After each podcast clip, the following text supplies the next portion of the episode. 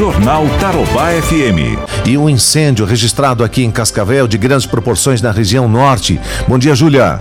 Olá, um ótimo dia, Ivan Luiz, e a todos os ouvintes do Jornal Tarobá FM. Na noite de ontem, várias residências foram destruídas por um incêndio no bairro Interlagos, em Cascavel. Segundo populares, o fogo atingiu uma casa de madeira e se espalhou rapidamente para outras. Moradores prestaram ajuda e retiraram móveis do local. As chamas e a fumaça podiam ser vistas de longe e uma grande correria foi registrada. Alguns frangos estavam dentro de uma casa e foram salvos por vizinhos. Essa situação aconteceu na rua Jacaré 管 Ainda de acordo com os populares, eles acreditam que pelo menos 10 casas foram atingidas, mas ninguém ficou ferida. Várias equipes do Corpo de Bombeiros se deslocaram para o local para controlar o incêndio. Moradores ajudaram com mangueiras e molharam outras residências para evitar que o fogo se espalhasse ainda mais. Quatro caminhões do Corpo de Bombeiros foram usados para controlar as chamas e ainda foi necessário o auxílio de um caminhão de combate a incêndios de Toledo.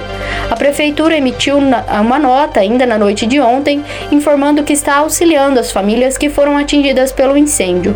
Várias secretarias foram mobilizadas sob a coordenação do prefeito para prestar atendimento às famílias desalojadas ou desabrigadas.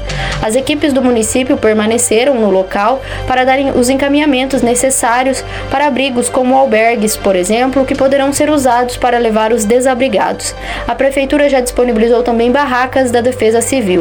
Além disso, houve uma grande mobilização nas redes sociais para arrecadação de donativos para os atingidos.